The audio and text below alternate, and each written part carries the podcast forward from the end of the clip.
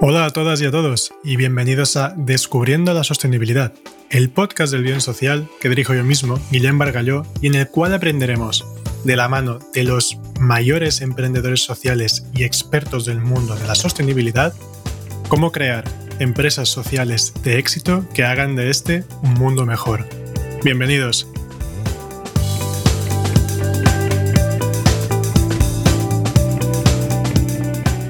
Buenos días, buenas tardes o buenas noches, dependiendo de la hora en la que escuches este podcast.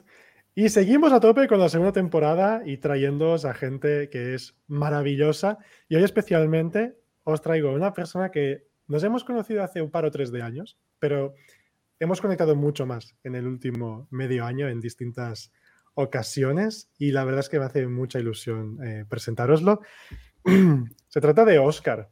Oscar Pérez Marcos, el creador de The Social MBA y Hola Gana, un emprendedor social en serie que tenemos aquí en, España ahora, ahora mismo, después de un periplo viajero por, por el mundo y con quien será un auténtico placer a conversar. Así que, Oscar, muchísimas gracias por estar hoy aquí. Buenos días. Buenos días, buenas tardes, buenas noches, depende a qué hora nos escuchéis. Eh, gracias, Guillem, por la invitación. Lo de emprendedor en serie, no lo sé, es más en serio, ¿no? Me lo tomo muy en serio. Esto va para largo plazo. Eh, no sé si lograremos, eh, bueno, pues crear más proyectos en serie también, ¿no? De momento ya llevas, ya llevas tres. Bueno, que yo tenga contados. bueno, así como un poco más grandes. O la gana de Social MBA y de Social Circle. Y muchos fracasos por el camino. Bueno, eso es fantástico. Pero vale, nos quedamos con emprendedor en serio y no tanto como emprendedor en serie, que si no parece una, factoría quizás, ¿no? Pero hay un tema capital, que es el emprendimiento social. Entonces, ¿qué es? Empecemos por esto. ¿Qué es para ti el emprendimiento social o ser emprendedor social, según tus palabras? Bueno, según la RAE, no. en realidad no hay consenso de esto, ¿no? De hecho, yo siempre he oído de estas definiciones, ¿no? No se pone de acuerdo muchas veces.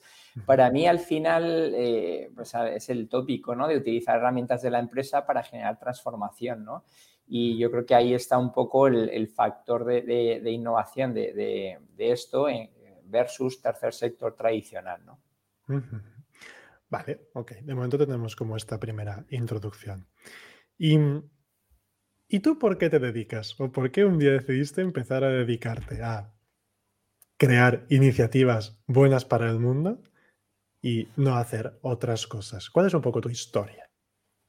Bueno, mi historia, la verdad que era perseguir un éxito que me habían contado, eh, que es bien diferente al que persigo hoy, ¿no? Y hasta que de alguna manera no pude tocarlo y acariciarlo, pues eh, seguía buscando ese becerro de oro, ¿no? Y, muchos años y muchos trabajos, alguna empresa, eh, otras ciudades y otros países. Y realmente cuando empecé a tener ese, no sé, ese trabajo, ese eh, salario, esa posibilidad de viajar, ese ir de traje y corbata, ese, no sé, eso que me habían contado, que se supone que son componentes eh, eh, de, la felicidad o del éxito, yo me sentía muy vacío, ¿no? Quizá alguien que nos escuche haya, pasado por ahí igual que yo, creo que es algo muy común y sin embargo... El, 180 grados, el cambio que, que Piego le, le, da todo lo contrario, ¿no? Le, le, llena de plenitud a la vida, es un propósito que, que ha llegado ¿no? después de esa búsqueda larga y, que le da todo el sentido. Al final se convierte en una forma de vida y, bueno, y es una satisfacción y también las personas que llegan a mi vida hoy completamente diferentes ¿no? a, las que en otros momentos de mi vida he ido conociendo. Y esa calidad y calidez es lo que hoy nos lleva a este espacio y a muchos otros, Guillem. Cierto. Pero es verdad que esto no pasa de, de un día para otro. ¿Cómo un día, te despiertas y te das cuenta de que esto ya no te va, de que este estilo más tradicional no, no, va contigo. ¿Y qué haces? Porque yo me acuerdo cuando a mí me pasó, fue como, mierda, ¿ahora qué hago? Esto no me llena, pero no sé por dónde puñetas buscar ahora mi camino. ¿Qué hiciste tú? Bueno, escucharte, ¿no? Porque no es una vez. Eh, yo creo que esa vocecita va hablando varias veces. La primera hacemos como que no la hemos oído. pues compramos alguna cosa, ¿no? Como que las tiendas vamos a buscar la felicidad ahí muchas veces.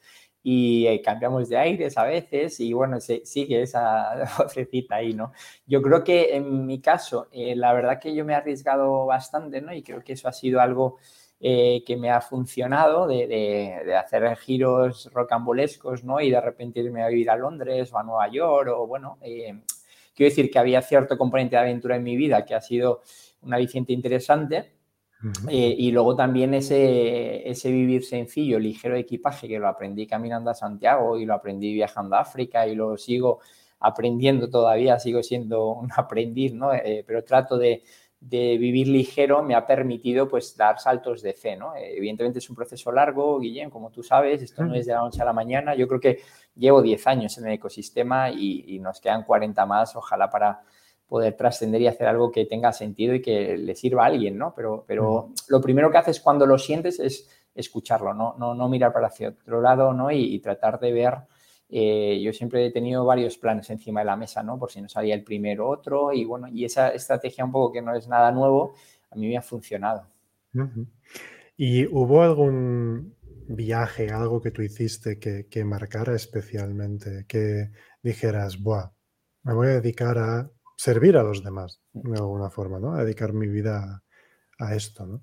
Bueno, ese primer viaje, ¿no? Eh, bueno, más allá de vivir fuera, ¿no? Lo principal que, yo contaría es que eh, monté un negocio con 20, 21 años, ¿no? Y, lo quebré, ¿no? Ese fue mi MBA de empresarial, cómo no hacer empresa, aprendí a cómo no hacerla y después de esa etapa pude viajar, ¿no? Me fui a trabajar de camarero a Inglaterra y a vivir un poco con 25 años los 20 años que no había vivido, ¿no? Y a Londres y a otras partes. Y esos primeros viajes, como, como experiencia cultural, eh, me abrió mucho la mente, ¿no? Pero luego, sin duda, el, Camino de Santiago fue un punto de inflexión, ¿no? Eh, que básicamente ya podía mirar un poco hacia atrás y me ayudó a saber lo que no quería. Si bien no tenía claro para dónde ir ni, ni cuáles serían mis siguientes pasos, eh, pues esa, esos, no sé, cuatro semanas, ¿no? 800 kilómetros caminando todos los días, al final es algo que en tu día a día no tienes, que hoy tenemos una o dos semanas de vacaciones seguidas, ¿no? No, no puedes tener cuatro, muy pocos españoles se lo pueden permitir, ¿no? Más allá de la quincena de verano y de Navidad, y yo creo que a, a mí eso fue lo que me sirvió, ¿no? Cuatro semanas para desconectar para conectarme y para saber que no quiero trabajar en una multinacional, no quiero vivir en Estados Unidos, no quiero montar otra empresa como la que monté, no quiero.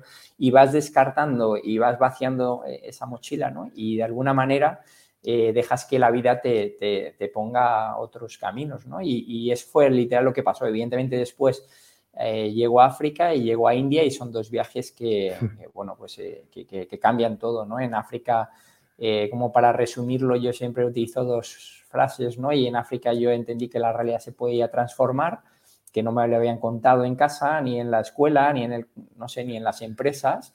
Y en India entiendo que soy dueño de mi tiempo y, que mm. ya no tenía prisa por estudiar un máster, por montar otro negocio, por, bueno, mucha eh, presión social y, retos que tienes que ir, o hitos que tienes que ir consiguiendo. Ahí entendí que quiero dedicar mi tiempo a los demás y con esas dos ideas fundé Gana hace, bueno, en 2010. Y te fuiste a ganas realmente a, iniciar el proyecto. ¿Cuál, era el objetivo? ¿Qué, estabas buscando con esta ONG? Bueno, en realidad yo fui el primer voluntario de una organización pequeña local y, lo que fui es un poco a la aventura, ¿no? De, sentía que era por ahí, que, había que visitar, que había, que había una oportunidad de, aprender y de ayudar a otros y, y, al final fui el primero siendo ayudado, ¿no? Yo creo que el que va a hacer voluntariado y, que cree que va a salvar el mundo, se devuelve con una sensación de todo lo que ha aprendido. Eh, probablemente no haya cambiado nada eh, o haya cambiado muy poco, pero se lleva mucho, ¿no? Y ese fue un poco mi sensación de agradecimiento, eh, pero también de darme cuenta y hacerme una promesa de, generar un impacto en un contexto que había conocido, ¿no? Y una realidad muy dura y años después, pues, nada, ha sido una bendición, ¿no? Un lujo poder haber hecho algo, no mucho, pero sobre todo tejido unas relaciones eh, para el largo plazo, ¿no? Porque yo creo que eso es lo más importante que, que, uno logra, ¿no? Al final son relaciones de confianza y de colaboración que si se mantienen en el tiempo quizá eh, logren impactos que no lograríamos solos. Tal cual, tal cual. Y ya empiezas este, este nuevo viaje de, emprendimiento social, o lo podemos llamar de, otra forma, de servicio a los demás, y lo empiezas con, con Hola Gana. ¿Y cómo sigue el viaje? Pues sigue sabiendo que no hay marcha atrás. Cuando uno pega este viaje, ya sabe que ya no va a volver a trabajar por dinero, que ya el trabajo eh, se convierte en eso, ¿no? En una forma de vida, que tu estilo de vida cambia, quieras o no, es imposible seguir viviendo como vivías. Cuando has visto la otra cara de la moneda, cuando has visto el mundo de desigualdades, cuando has visto las injusticias, cuando ves la pobreza extrema que no te deja indiferente y, bueno, y esa vergüenza te, te, ahonda, ¿no? Y te llega y ya no puedes mirar hacia otro lado, ¿no? Y yo creo que ahí empieza, empieza ese viaje. Yo empecé replicando un viaje que a mí me cambió la vida, que fue este viaje a África también, y, yo sabía que mucha gente no se atrevería a viajar sola y lo que hacíamos era eh, organizar todo, ¿no? Desde el momento previo al viaje, gestión de visa y te recogemos en el aeropuerto y organizábamos todo pero también tratando de no hacer parte del negocio de la pobreza, ¿no? No queríamos ser mm. una agencia de viajes eh, que lleve cientos o miles de voluntarios, pero no financie proyectos de cooperación y, que transformen la realidad.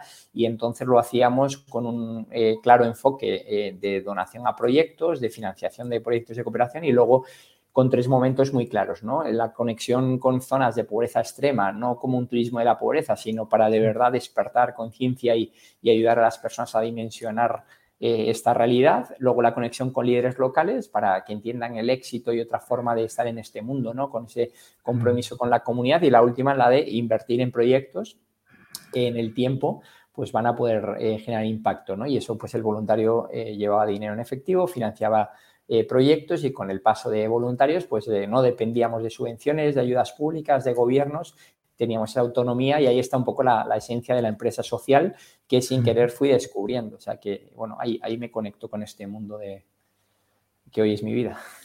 Qué fuerte. ¿Y, y, no habías descubierto a gente como Yunus? Hasta aquel momento que hablaba. Bueno, yo lo descubrí tarde, la verdad, eh, y bueno, pues eh, modelos eh, admirables, ¿no? Y que en cierto sentido pues empezaron a sentar cátedra, por mucho que ahora sean criticados algunos microcréditos, ¿no? Y, que no se haya logrado la escala que se buscaba, pues llegan también Cristóbal Colón con la Fagueda a hablar de esto y a ponerlo en el radar en España, ¿no? Y, y, bueno, y muchos otros, ¿no? De Latinoamérica también yo creo que al final empiezas a, fijarte en otros patrones, en otros, eh, digamos, rock stars, eh, futbolistas o estrellas de la música, ya pasan a un segundo plano y tu, tu espejo es otro, ¿no? Y, claro, evidentemente son palabras mayores eh, llegar a, esto, pero igual ya no quieres ganar la Champions League y sí un, un premio Nobel de paz, pero no por el premio, sino porque algo habrás hecho medio bien, ¿no? Entonces ya cambia un poco la escala totalmente de valores, ¿no? ¿Qué es el éxito para ti? Y, joder, esa pregunta es trampa, porque yo la hago siempre y, siempre cuesta, ¿no? Yo en, su día la definía y, bueno, no, no, no, sé si, yo creo que todavía aplica, ¿eh? Como la, eh, la capacidad de disponer de mi tiempo, ¿no? Y, dedicárselo a los demás. Y, creo que lo sigo haciendo. Al final los proyectos en los que estoy metido eh, es muy de, este, de, este, paradigma colaborativo, de confianza, de colaboración, de co-crear, de, desde ahí y luego pues hago muchas teorías, hago y desde ahí siento que, bueno, que, que, lo estoy logrando, ¿no? E, es una sensación. Eh, a mí me encanta la definición, la, la, que más me identifica es la de Valentín Fuster, ¿no? Que habla de sentir que estás haciendo lo que tienes que hacer, ¿no? Porque es una sensación en realidad y, bueno, cualquiera que esté en propósito, ¿no? Viviendo esa vida para la que ha venido a vivir, lo, siente, sin duda. ¿Nacemos con un propósito o escogemos un propósito? Ahí me puedo meter en el debate yo, ¿eh? que también me gusta esta, esta pregunta. Sí, sí, bueno, opina tú primero, a ver, da un poco de contexto, Guillermo. Porque hablas, de propósito, ¿no? Me mojo, me, pongo ahí también en, Barrena. Yo siempre pensé que se venía con un propósito predefinido en la vida y que tu objetivo era descubrirlo. y que de ahí se hablaba como de los dos nacimientos, ¿no? Cuando naces de una forma física y cuando naces de una forma, em, bueno, no sé si decirle espiritual, pero bueno, para mí sí espiritual, que yo estoy muy metido en el tema, pero como mínimo de qué voy a hacer en esta vida, ¿no? Luego, descubriendo mucho o, leyendo mucho y, que a mí me gusta mucho todo lo que es la trascendencia, descubrí un, humanista que él decía, en la vida el único propósito que existe es vivir. Y punto. Y luego tú vas a decidir qué hacer con tu existencia. Pero eso a mí me, me marcó mucho, porque fue un, ah, ya no tengo que buscar qué, qué, qué es aquello, ¿no? Pues qué es aquello específico. No, porque en cada momento de la existencia humana, digamos, habrá unas necesidades diferentes y generarán propósitos distintos, pero siempre habrá una constante, que es vivir. Y para mí aquello fue un, ok, pues ya tengo claro el propósito de vida, que es vivir. Ahora voy a decir qué hacer con esta vida que me ha sido otorgada, ¿no? Entonces, y yo me voy a mojar, ahora me voy a mojar yo. No, no, pero entonces te digo, o sea, sí, pero entonces dije, yo con esta vida que yo tengo, voy a elegir dedicarla a cambiar el, sistema empresarial, ¿no? Y que las empresas sirvan para, para cambiar el mundo. Entonces, yo elegí este propósito que es con el que vivo cada día.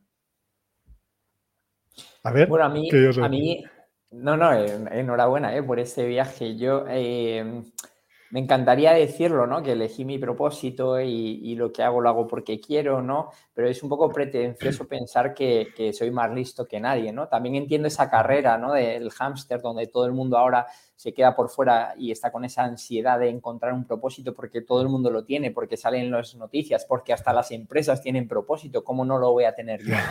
sí. Eh, sí. sí, porque son modas también, ¿no? Y son temporadas y bueno, yo, yo eh, te mentiría si te dijese que yo, yo trabajé y yo descubrí mi propósito solo y no, no, o sea, es un viaje de muchos años conociéndome, conociendo muchas cosas, viendo otras realidades, probando. Eh, yo pasé por 18 empresas, la verdad que he probado bastante, ¿no? Y, de alguna manera me llega eh, eh, esa sensación con una fuerza que nunca sientes antes, ¿no?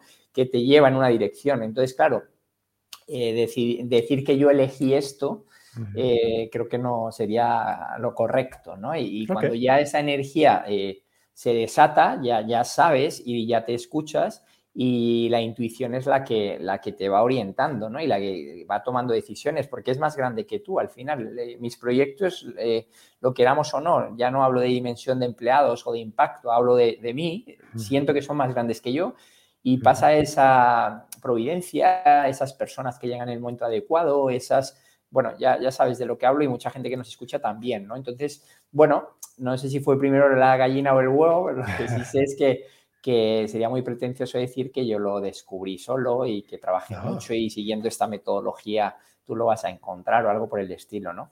Y, también la realidad, ¿eh? Yo vivo en el hemisferio norte. El mundo eh, va de oportunidades y tenemos un, hay muchas personas con un handicap menos 40, ¿no? Que, que realmente parten eh, desde una realidad muy diferente. Y yo cuando llevo, lo primero que hacemos en una inducción en Ghana es eh, hacerles entender a los voluntarios que no hay niños pobres en África y, se quedan dudando, ¿no? Pero es que es la realidad. Hay niños que viven en zonas de pobreza y si se les brinda oportunidades iguales que las que hemos tenido nosotros o, diferentes, pero oportunidades, porque el mundo va de oportunidades, probablemente lo hagan igual o mejor que nosotros, ¿no? Y, y esa es un poco la, bueno, mi manera de ver hoy el mundo. Mañana igual te digo otra cosa. Bueno, pero es, eso es variante. E, el mundo va cambiando. Es como la sostenibilidad, ¿no? Que es una, esta definición siempre me quedó.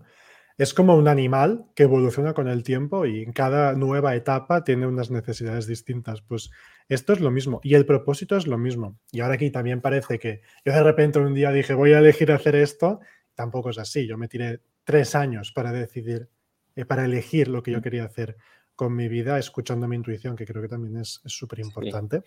Yo creo que va em, de, esto y déjame que, que recordé una cosa importante que también tarde años en entender, ¿no? Eh, va de elecciones, por supuesto. Al final eh, yo estoy convencido de, que condicionamos también y podemos eh, hasta cierto punto elegir cosas, ¿no? Pero yo entendí que Olagana era mi propósito muchos años y hubo un momento en el que entendí que ya no lo era, o sea, que me mm, distancié. Claro. Olagana es un proyecto igual que lo puede ser mi marca personal para dar talleres, consultoría, este podcast, formación, pero igual que lo puede ser el Social MBA, el Social Circle eh, y, cantidad de cosas que puede ir haciendo, escribir un libro. Bueno, al final hay muchos eh, proyectos o muchas líneas que al final eh, están alineados a un propósito, ¿no? Exacto. Que los une. Y esa, eso me costó entenderlo al principio, porque te metes tan de lleno en estos proyectos que son, muchos hablan de tus hijos, ¿no? Y demás, y que no los abandonas. Bueno, pues ese, también me costó, ese viaje hasta el que lo entendí. Hmm. Y yo creo que además tenemos que, que ser honestos con estas sensaciones que tenemos dentro nuestro, de que no todo es para toda la vida. Tiene que ser igual exactamente tal como está hoy, ¿no? Que a veces da mucho miedo cuando empiezas a estar en un punto en la vida en que de repente es, ostras, siento que este ya no es el propósito que yo estaba persiguiendo y, o, que estaba viviendo y que está transformándose en otra cosa y me da miedo, ¿no? Porque quizá pierdo. Pero no, es que evolucionamos y tenemos también que, dar acogida a, esta, a este cambio de propósito y seguramente cambiar en algún momento lo que nos dedicamos para seguir siendo honestos con nosotros mismos, ¿no? Y no, porque si no tienes honestidad es muy difícil poder, poder ser, no sé si ser emprendedor social, pero al menos vivir esta vida de una forma más plena, ah, porque entonces te estás engañando cada día, ¿no? Y es, es, es un tema. Hmm. Em, pero es muy interesante y además y viniendo con esto, es, mencionas un tema que también me, gusta mucho con, esta evolución, que es el, el social MBA. Tú de repente llega, no, creo que de repente llegue un día, pero en, tu evolución del propósito, un día decides montar un MBA realmente, porque es, un MBA de, de cabo a rabo, que enseñe a gente a emprender socialmente ¿Qué es este proyecto? En realidad no fue un día, ojalá, ¿eh? fueron 10 años. En 2012 creamos la Asociación Española de Emprendedores Sociales con Braulio Pareja y otros amigos en Madrid, cuando realmente no había mucho ecosistema, ¿no? Por ahí yo digo que estaba Huella acelerando empresas sociales tecnológicas, Momentum Project, Impact Hub en un garaje y, y realmente habría más actores, ¿eh? Pero tampoco los conocíamos a todos, pero había pocos, ¿no? Y, y claro, diez años después sí le, llega el momento a esto, ¿no? Nos soñábamos, ¿no? Hacíamos píldoras formativas y eventos de networking, la caña social y demás. Y luego en Colombia era la pola social que nos la llevamos a, Madrid, ¿no? Y fue, bueno, pues conexión con hoy mentores y referentes del ecosistema como Daniel Truran y, y otras personas, ¿no? Que, que seguimos este viaje juntos. Qué grande, eh, Daniel. Un abrazo a Daniel. ¿eh? Sí, sí, sí, por favor. Se lo mandamos. Eh, yo creo que es el mentor de muchos, ¿no? Y compañero de viaje de muchos emprendedores sociales en España y es admirable. Y, en este sentido, en 2018 lo pilotamos, este máster, que yo siento que también fue la evolución, ¿no? De Hola Gana, como despertar de conciencia o, movilizar a la gente a, pasar a la acción, pero veíamos que llegas a España y la inercia, ¿no? Eh, la presión social y bueno, todos estos factores hacen que se te olvide mucho de ese viaje. Y lo que veíamos es que las escuelas de negocios, si bien trabajan mucho el liderazgo y otros aspectos, les faltaba ¿no? E, en ética, en valores, en propósito, en presencia, en bueno, inteligencia espiritual, en muchas aspectos básicos para que la, empresa se utilice para, lo que hoy creemos que es, ¿no? En el siglo XXI, para generar el triple balance. Entonces, eh, bueno, ese viaje en 2018 tampoco llegó a buen puerto, porque, bueno, de alguna manera los tiempos de una universidad son otros, nos costó mucho aprobar un sílabus, eh, eh, las barreras económicas también, de créditos y esto. salimos y no llegamos a vender y en 2020, en plena crisis del COVID, yo creo que fue eh, el momento perfecto, ¿no? Donde la movilidad internacional de Ola Gana se para, eh, bueno, del mundo, ¿no? Pero de Ola Gana, que era su principal actividad, me permite dedicarle todo el tiempo a recoger un poco cafés que nos habíamos tomado, que luego hablamos si quieres de esto, sí, luego hablamos para de armar un programa, ¿no? Entonces, nada, simplemente lo llevamos al nicho del emprendimiento y la innovación social, otros formatos de másters y de programas online que habíamos conocido y eh, con una fuerte eh, eh, digamos, componente académico que no lo queríamos prostituir o dejar de lado, ¿no? Porque creo que el MBA como tal tiene esa robustez de 50 guías, de 6 papers con expertos de cualquier eh, escuela de negocios. Trabaja, ¿no? Marketing, finanzas, estrategia, bueno. Y luego la parte para nosotros diferencial y que creo que cuesta encontrar en otras escuelas de negocios es la parte de la economía de la generosidad, que es la columna vertebral, ¿no? Para realmente poder garantizar que de aquí salen agentes de cambio. O sea, que realmente pasas a la acción, que esto no se consume como una serie de Netflix, que esto se vive, se siente, te mueve a reflexionar y a hacer, ¿no? Y para certificarse tienes que generar impacto en tu comunidad, en tu barrio, en tu familia, en tu empresa, en tu metro cuadrado, si no, no pasas a, ser alumni, ¿no? Entonces yo creo que este es un poco el, viaje eh, que yo creo que se gestó muchos años atrás, ¿no? Ok. ¿Qué, ¿Qué dice la gente cuando hace este máster? Hoy Lina por ahí fue su comentario me cambió la vida, ¿no? Hoy está Lina Cuervo, buena amiga, ¿no? De Colombia, eh, ha montado una aceleradora y un fondo de inversión de impacto en Latinoamérica de, etapa temprana, ¿no? Lo que pueda lograr Lina, evidentemente, no, depende de nosotros o no ha sido causa del social MBA, pero creo que sí le ha acompañado y a muchas personas lo que les sirve es como un chute de energía, ¿no? De, esperanza. Yo creo que vendemos esperanza en un mundo que la va perdiendo poco a poco, ¿no? Y nos dicen que se conectan por la mañana 15, 20 minutos diarios y empiezan el día de otra manera, ¿no? Luego eh, nos enfocamos mucho en el capital social. Yo creo que somos la primera base del ecosistema. Eh, de nosotros en adelante hay mucho, ¿no? Hay incubadoras, hay aceleradoras, hay fondos, hay programas, hay eventos, pero la primera base que debería ser más pública que privada, ¿no? Que se debería hacer ese caldo de cultivo, esas conexiones, ese motivar desde la escuela, eh, el, el trabajar por el bien común.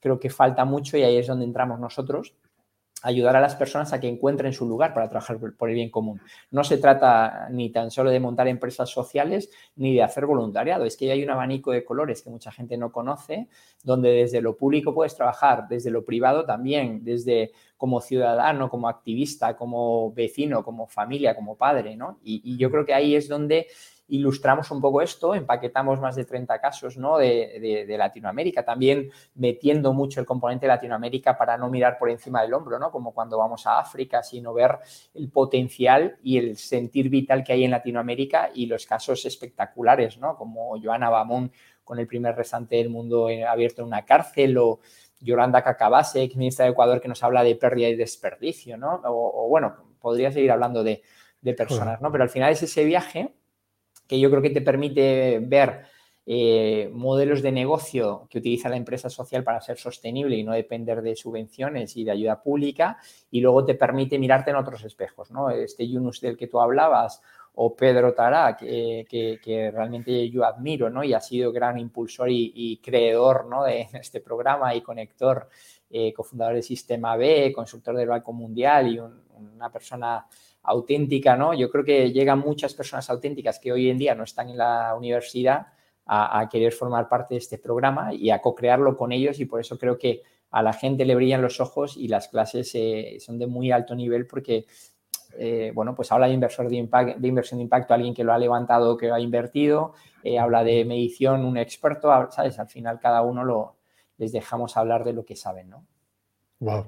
Qué guay, ¿eh? Yo, creo, creo que la gente que nos está escuchando ahora mismo se va a apuntar rápidamente. Vas a tener que cortar, porque yo puedo estar el resto no, del hablando del MBA y del Social Circle y de todo, ¿eh? No, pero sí es, fantástico. O sea, realmente yo he creado este espacio para poder tener estas charlas y para poder ah, compartir con la, con la gente esto, porque son las historias de verdad.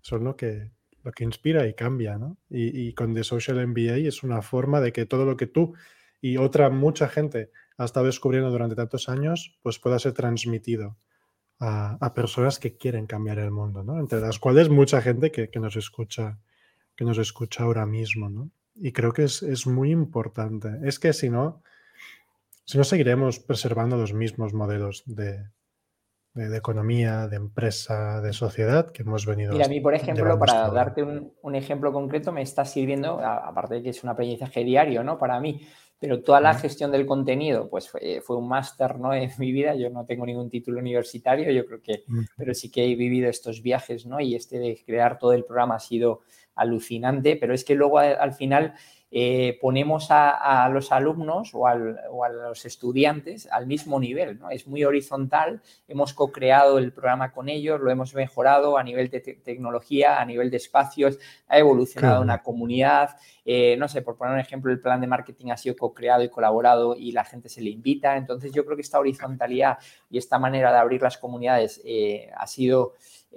pues espectacular a nivel de, de, metodología de aprendizaje colaborativa, pero también para nosotros a nivel de entender que las escuelas de negocio tienen que dejar de ser negocios y tienen que ser más escuelas, ¿no? Y, de alguna manera no repartimos dividendos, reinvertimos y lo que hacemos como misión es democratizar el acceso a educación de calidad en estos temas, ¿no? Que yo creo que, al final no haya una barrera económica o no sea tan grande porque hacemos financiación a 12 meses sin eh, cobrar intereses, porque damos becas a través de ONGs en Latinoamérica y algunas en España con este uno a uno, ¿no? Eh, cada uno que paga ofrecemos una beca y buscamos muchas estrategias para realmente que eh, la gente que tenga el potencial y las ganas lo puedan aprovechar y puedan pasar al siguiente nivel ¿no? y encontrar ese lugar. Porque yo creo que el mundo hoy necesita más héroes cotidianos, ¿no? más agentes de cambio que puedan generar impactos, microimpactos, porque al final eso es lo que va a hacer la transformación real y, general. Es que es súper, es súper, es súper guay, ¿no? Y además también escucharte hablar sobre, sobre esto con, con tanta pasión me, me, me mueve y, joder. Y gracias también por, por, lanzar todo esto, ¿no? Porque hay, seamos unos cuantos locos que hayamos decidido apostar la vida por ello. Pues hay, hay dos cosas que quiero comentar o que quiero que, que veamos ahora, a ver por dónde te vibra más que sigamos. Has mencionado la economía de la generosidad y por tanto destapamos un tema que es la teoría del tinto o del café. Mm. Y luego hay The Social Circle, ah, que es como la evolución de The Social MBA. Mm. Si quieres, eh, vamos con esta segunda que, para seguir un poco el hilo y cerramos con el, eh, la teoría del tinto, que yo creo que es una herramienta muy práctica que el que nos escuche hasta el final quizá tenga sentido y la pueda poner en práctica, ¿no? Eh, bueno, nada, el Circle al final es eso, ¿no? La evolución de un producto como MBA a, lo que es una comunidad y a encontrar nuestro rol para acompañar a otros actores en esa búsqueda del triple impacto, de tangibilizar y materializar la innovación social, de poder de verdad generar procesos de innovación abierta, eh, de poder meter en el core del negocio eh, el impacto social, bueno, el escuchar a todos tus actores, de, eh, bueno, yo, creo que esa parte, eh, al final muchas empresas ya están queriendo entrar ahí y, muchas no saben cómo, ¿no? Y creo que ahí lo que hemos visto claro es que hay, hay una red de, actores que están haciendo parte del programa y por tanto tenemos relaciones en el largo plazo, ¿no? Con los que podemos ir colaborando, que podemos poner al servicio de, esto, ¿no? De, de, empresas, de compañías que quieran utilizar el poder del mercado para, para transformar, ¿no? Y ahí estamos, eh, por un lado, eh, pues eso, con la comunidad de alumnos, ¿no? Donde sigue habiendo contenido, donde la idea es que sea un aprendizaje modular y continuo, ¿no? Modular porque de todos los contenidos que hay, la mayoría de personal o profesional van profundizando en 10 o 12 que le van tocando en ese momento, tiran del hilo con las guías, contactan directamente con los facilitadores, hay mucha horizontalidad, ¿no? Y luego continuo porque la idea es que, bueno, no, no quieras salir de una comunidad que te genera valor, ¿no? Entonces, constantemente eh, invitamos a la comunidad a espacios de esto, ¿no? Donde nos puedan dar feedback, donde puedan proponer cosas. Ahora, por, ejemplo, estamos jugando con Discord y hemos eh, cambiado, nos hackean y meten un Hangout o un Google eh, o un Zoom, perdón, entre los mismos alumnos sin invitarnos, se crean un grupo de WhatsApp. Bueno, ese, ese hackearnos es lo que hemos promovido desde el principio, ¿no? Y lo que siento que al final eh, es lo que marca la diferencia, ¿no? De consumir algo a sentirte parte de algo, ese sentido de pertenencia innata al ser humano, ¿no? pero una comunidad con un propósito muy claro que une muchas voluntades y luego desde este paradigma co de, colaborar. ¿no? Eh, si bien podíamos haber dejado por fuera muchos actores que podrían ser eh, en el siglo pasado competidores, hoy trabajamos con todos o intentamos invitarlos, ¿no? Porque eh, si nos copian el MBA que ya ha pasado o programas similares, y al final tienen que copiarlo mucho más, porque el mundo hoy todavía no sigue mirando a este tipo de educación, ¿no? Exacto. Esto somos la oveja negra todavía en el contexto universitario. ¿no? Entonces yo creo que necesitan muchos más programas de estos para que esto empiece a ser el, nuevo status quo y el nuevo estándar de educación, ¿no? Centrada en las personas, centrada en el desarrollo humano, en, la búsqueda de esa, plenitud, ¿no? Y en ese contribuir a tu comunidad, ¿no? Entonces, bueno, eh, ahí vamos jugando con lo que te digo, con muchos actores y a, tal punto que, bueno, pues que de alguna manera ya van terminando algunas personas, van llegando otras y hay una, digamos, una inercia muy positiva, muy orgánica donde, eh, bueno, pues cada uno va viendo su rol donde sumar, eh, donde seguimos siendo algoritmos humanos, no digitales, ¿no? Y yo conecto a unos con otros, pero otros eh, hacen lo mismo, experimentamos y eso es el, yo creo que el mayor de los aciertos, ¿no? Atrevernos a hacer cosas arriesgadas o diferentes, ¿no? A ver qué pasa, sabiendo que estamos en un modo beta permanente. Mira, hace muy poquito hicimos un círculo de regalos con esta metodología de, la economía de la generosidad y salió extraordinario, ¿no? Viendo un poco qué necesidades tienen las personas, viendo qué pueden ofrecer al otro y rompiendo esta reciprocidad directa, ¿no? Que es la que nos enseñan. Yo te doy porque tú me devuelves o si te doy esto, espero esto, ¿no? Y como dice eh, Charlie Einstein y algunas otras personas, ¿no? En el momento, o Nipun Meta, ¿no? Eh, en el momento que rompes esa reciprocidad, lo que se crean son círculos, por eso el social circle, ¿no? Al final son círculos de confianza y comunidades, ¿no?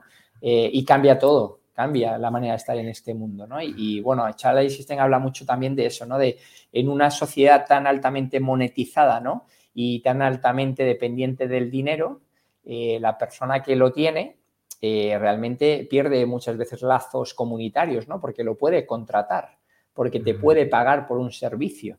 Entonces, eh, muchas veces vemos que en las capas bajas, socialmente hablando, de las comunidades que no tienen esos recursos para contratarlo, lo que hay es una colaboración y una armonía y una felicidad salvando las distancias ¿no? de las desigualdades y de la pobreza extrema pero esa parte comunitaria se ve mucho más en otras sociedades. Yo vengo de estar ahora en Latinoamérica y es otra dimensión, ¿no? Eh, bueno, ¿qué te voy a contar, no? Y a muchos que nos escucháis. Entonces, en África pasa lo mismo, ¿no? Y eso es lo que se va perdiendo o lo que yo creo que se puede eh, de alguna manera rescatar y recuperar en las sociedades urbanas eh, y, el potencial también de, montar estas grandes urbes, ¿no? Y, y volver a ocupar la ruralidad y volver a crear otras comunidades sostenibles eh, más locales, más kilómetro cero, más colaborativas, más, eh, más co. Más co, totalmente. Es cambiar los paradigmas ¿no? y salir de la competencia y ir, realmente a la colaboración, entender que aquí estamos todos unidos, principalmente porque somos humanos. Y lo, que no podemos y lo mejor de todo es que no es una utopía, Guillem, está pasando ya, ¿no? Que, que, nos siguen viendo como locos utópicos, pero eh, Salvador García, un gran amigo y que creo con nosotros en la primera versión del máster que se llamaba Master Post, habla de utopía, ¿no? Porque está, no es utopía, sino de, de, acción, ¿no? Ya está pasando. Exacto. Y bueno, tú los tienes muy identificados, ¿no? Muchas de las grandes experiencias en este país y te agradezco pues, este trabajo que hacéis, ¿no? Si, hice una petición popular, que de hecho tengo que sacarla este viernes, pero está a medias, ¿eh? hice una petición popular de que la gente sumara. Pregunté, ¿no? Oye, ¿cuántas iniciativas conocéis sociales? Vamos a crear una gran guía colaborativa sobre esto. Y más de 700 personas me, añadieron o, me linkaron o lo que sea, me comentaron sobre iniciativas de impacto social en, España, ¿no? Y es como, wow, o sea, y estas solo son aquellos que se enteraron por mi perfil de LinkedIn o, por lo que sea, pero está lleno. Está lleno de gente haciendo cosas bonitas y lo que pasa es que como todo el día estamos con la tontería de los mismos medios de comunicación explicando las mismas mierdas que pasan en el mundo, no nos damos, no damos espacio para nada más. Y, si solo pudiéramos abrir un poco este espacio mm, y dar entrada a otras realidades que existen, Joder, además iríamos todos mucho más felices y más optimistas con, la situación real del mundo. Entonces, sí, sí, somos conocedores. Somos conocedores. Pues vamos con, este, con este seguimiento de la, conversación. Vamos a intentar dar una herramienta a la gente para que puedan aplicar parte de esta economía de generosidad que, que me encanta y que es la fórmula de la teoría del tinto o del café, ¿no? O de la birra. Se le puede llamar un poco como... Es tinto la original, Sí, bueno, básicamente porque eh, nace en Colombia la idea, ¿no? En realidad la palabra tinto significa café, ¿no? Es el café colombiano, el tintico, ¿no? Y aquí conecta muy bien en España con el vino tinto, ¿no? Que es un conector. Yo, creo que no he inventado la rueda, o sea, en realidad eh, lo de tomar cafés con gente y tal, pues lo hacemos todos en mayor o menor medida, ¿no? Lo que creo que sí tiene mucho sentido es el sistema. Y ahora lo explico un poco, quiero devolverme a la historia de cómo nace esto, pero creo que la diferencia de esto es tener un sistema eh, para darnos a los demás de manera eh, constante, ¿no? En nuestro día a día. Entonces, bueno, e, esto nace porque mi suegra era colombiana, ya, ya falleció, pero para ganarme a mi suegra yo me tomaba muchos cafés, siete, ocho al día, ¿no? Y, yo digo siempre que pues así empezó, ¿no? A tomar cafés, luego llegué a Colombia sin conocer prácticamente a nadie, ¿no? Ahora entiendo por qué tienes tantísima actividad en tu cuerpo, macho. ¿Ah, Porque, joder, ya le he bajado, ya le he bajado. ¿Lo has bajado? y además que en Colombia son muy aguados, ¿no? No es el ah. expreso italiano que te deja... Porque yo flipo eh. con tanta energía que tienes. Cada vez que te veo, parece que... Bueno, eso es porque soy como un vampiro, ¿no? Yo creo que tengo conversaciones con gente con mucha energía y, a mí ah. me la absorbo. Yo creo que me la transmitís personas como tú, ¿no? Que tenéis ese chute de energía desde que os levantáis y, yo me llevo un mm. poco, ¿no? Eh, y, se recarga mi batería. Bueno, el, el caso es eso, ¿no? Que empecé a tomar cafés por fuera, ¿no? Para conocer gente, para ver si me contrataban, para ver si hacíamos cosas juntos, para ver si abríamos la gana en Colombia y, hacíamos 20 cosas, ¿no? Eh, gente del norte, de la ciudad, del sur, de izquierdas, de derechas, judíos, católicos, musulmanes, un popurrí de, de, personas muy diversas, ¿no? Y lo primero que me di cuenta es que eso genera mucho valor a uno, ¿no? El, una apertura mental increíble, una dimensión y una visión de un país desde ángulos muy, eh, a veces opuestos, muy diversos, ¿no? Y, y, no sé, viviendo en una comuna entendí la realidad o una parte, eh, pero importante de la realidad de un país en conflicto armado después de 50 años y de todo el movimiento y el desplazamiento interior y de todas las ollas y, de todo eh, la no sé, un poco el círculo de pobreza es totalmente conformado para que mucha gente no pueda salir de ahí, ese asistencialismo perverso, bueno, muchas otras cosas, ¿no? Pero, eh, o sea, punto número uno, el, tomar cafés con personas muy diversas es fundamental hoy, ¿no? Y más hoy que se polarizan las conversaciones, que solo hablamos y seguimos a gente que piensa como nosotros, creo que ya solamente por esto merece la pena tomar cafés, ¿no? Sí. Eh, pero el segundo punto que para mí fue determinante fue eh, empezar a hablar menos y escuchar más, ¿no? Que es algo que se dice mucho, la escucha, ¿no? Que a, muchos como a mí nos cuesta, pero es que fijaros que cambia mucho, ¿no? Porque 40 minutos, una hora, escuchas a otra persona que te habla de su momento, de su proyecto, de cómo está, y luego, eh, nada, eh, empiezas a tomar nota, yo por lo menos lo hago así, ¿no? De, de, conversaciones, de actores, de personas, de eventos, de cosas que crea que está muy ligado con lo que esta persona va, comentando. Y básicamente eh, cierras un poco repasando estos compromisos y al día siguiente son uno o dos correos. Es que no es más. ¿eh? Eh, oye, te conecto con Guillem porque creo que tienes que conocer el bien social o suscríbete a su boletín o, o, si estás en búsqueda de empleo activa, mírate las ofertas nuestras o de la aprendedora o el boletín nuevo del bien social o si, ¿por qué no vas a este otro evento de Big Good Day del movimiento B si te quieres certificar o quieres conocer el movimiento de empresas B? O, cosas muy básicas. Al final, por, o sea, que el segundo aspecto es escuchar, aprendes a escuchar, ¿no? y, creo que todos necesitamos escuchar más. La gente quiere ser escuchada, ¿no? El tercer aspecto, que no nos damos cuenta, pero que, es muy importante. Sí, sí, sí. Y en silencio muchas veces, ¿no? Y, el tercero, o sea, afirmando, pero dejando hablar, ¿no? Que, somos muy de estar pensando cómo le respondo, cómo lo hilo, yo, yo el primero, ¿eh? Y todavía no he aprendido a escuchar bien, sigo pero el tercer aspecto importante es que de tanto practicar esto empezamos a saber cuál es nuestra propuesta de valor, esa caja de herramientas que llevamos. Yo, sin duda, haciendo esto los últimos 10 años me he dado cuenta que, me dedico a, conectar personas, que es un talento innato, que lo he desarrollado, que lo disfruto, que ya en mi móvil tengo categorías por países, por verticales, por proyectos para categorizar y poder me tienes que enseñar esto. directos, porque eso creo que genera mucho valor y, no se está haciendo tanto como deberíamos, ¿no? Desde esa generosidad de abrir nuestros contactos. Y lo que pasa al día siguiente es esto, ¿no? Que, reciben esas conexiones. ¿Qué pasa? Que son 10 cafés al mes. Yo le puse este número, es, es, una sugerencia, ¿no? Al final son un par de cafés a la semana que te agendes, que hoy en día pueden ser virtuales también, o sea que no te tienes que mm. Pero que de alguna manera lo que nos permite es romper con el networking frío de intercambio de tarjetas, de vender la moto, de, ah, no me interesa contigo, ah, tú qué haces, no, yo también, ¿sabes? Y lo que empieza a pasar es que 10 personas al mes, más de 100 personas al final del año, se acuerdan de ti no por una tarjeta, sino porque les has generado valor. Bueno, pues son más de 100. Yo te puedo decir que me tomo más de 200 cafés al año. 200 personas que realmente eh, se acuerdan de ti porque les estás generando valor.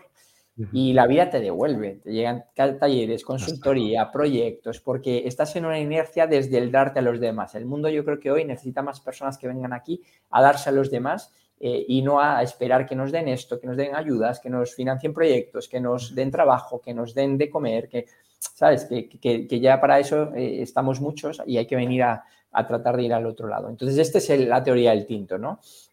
Un sistema de no de darnos a los demás un día o en Navidades hacer un voluntariado o llevar unos mercados o ir a un comedor social, sino un sistema eh, muy eh, estandarizado eh, con un lienzo que te puedes descargar muy básico que te permite esas tres bondades que he mencionado y que además te permite cambiar la dinámica en este mundo, ¿no? de, cómo nos movemos y de cómo creamos relaciones auténticas de confianza eh, en el largo plazo, que yo creo que al final eso es lo que crea comunidades auténticas y lo que va a de verdad a cambiar la forma en la que nos relacionamos y vivimos.